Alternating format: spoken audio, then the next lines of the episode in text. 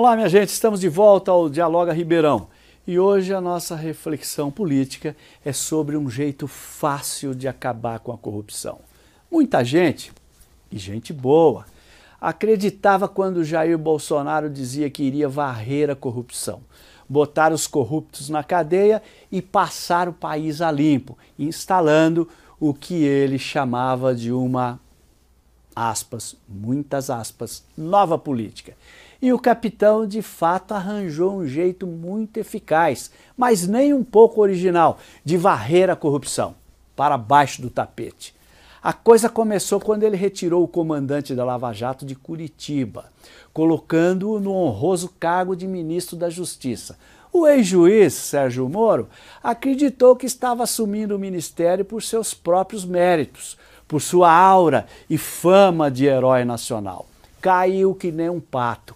Menos de um ano depois, o capitão começou a fritar o inquisidor curitibano, até este pular fora do barco. Pronto. Bolsonaro livrou-se de Sérgio Moro e deixou a Lava Jato acéfala, sem comando.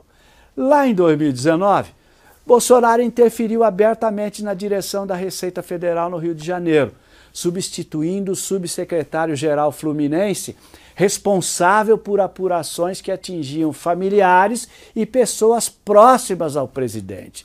Interpelado por essa atitude indevida, o capitão disse que foi eleito para interferir mesmo.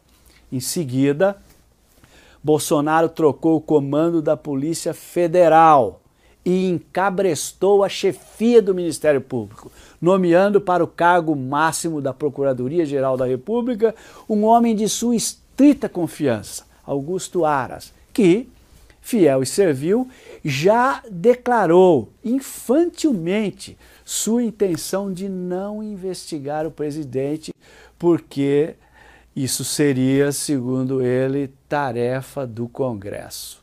Por essa razão, Augusto Aras foi até chamado de prevaricador-geral da República. Uma vez no cargo de procurador-geral, Augusto Aras mexeu daqui, mexeu dali, até meter a mão na Lava Jato. Extinguiu a operação de Curitiba.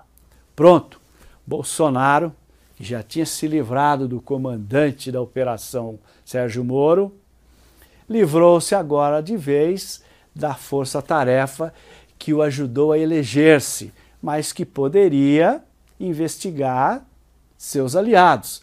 Quem andava por aí com aquele colante no vidro do carro dizendo Lava Jato, eu apoio, pode já ir retirando o adesivo porque a força-tarefa foi para o brejo. Agora, o Superior Tribunal de Justiça anulou todas as provas colhidas pelo Ministério Público do Rio de Janeiro contra Flávio Bolsonaro, o qual, como se sabe, comandava um esquema de rachadinhas com dinheiro público. Pronto, o filho do presidente livrou-se da justiça. Não é mais corrupto. Detalhe: o ministro João Otávio de Noronha, relator do caso Flávio Bolsonaro no STJ, está de olho numa vaga no STF com a aposentadoria de Marco Aurélio Melo. Portanto, o ministro do STJ precisa ganhar a simpatia do presidente. Por meio de uma medida provisória, posteriormente transformada em lei, Bolsonaro pôs o COAF, que investigava seu amigo Fabrício Queiroz e seu filho Flávio Bolsonaro, sob o comando do Banco Central. Seu argumento era que precisava tirar esse conselho do jogo político e amordaçou os membros do órgão, proibindo-os de dar entrevistas ou fornecer quaisquer informações sobre suas atividades. Assim é fácil acabar com a corrupção. É só não investigar nada, como nos tempos do Fernando Henrique Cardoso, que tinha na chefia do MPF o seu engavetador geral da República. E esse deve ser mesmo um jeito muito eficaz, porque tem gente por aí dizendo que o governo Bolsonaro pode não ser uma maravilha, mas pelo menos estamos há dois anos sem corrupção. Santa ingenuidade, não? Por hoje era isso. Quero pedir a todos e todas que continuem curtindo as nossas postagens na fanpage, Twitter, Instagram e se inscrevam no nosso canal no YouTube. Muito obrigado e até a próxima. Você sabe, na hora em que precisa, é com o PT que você pode contar.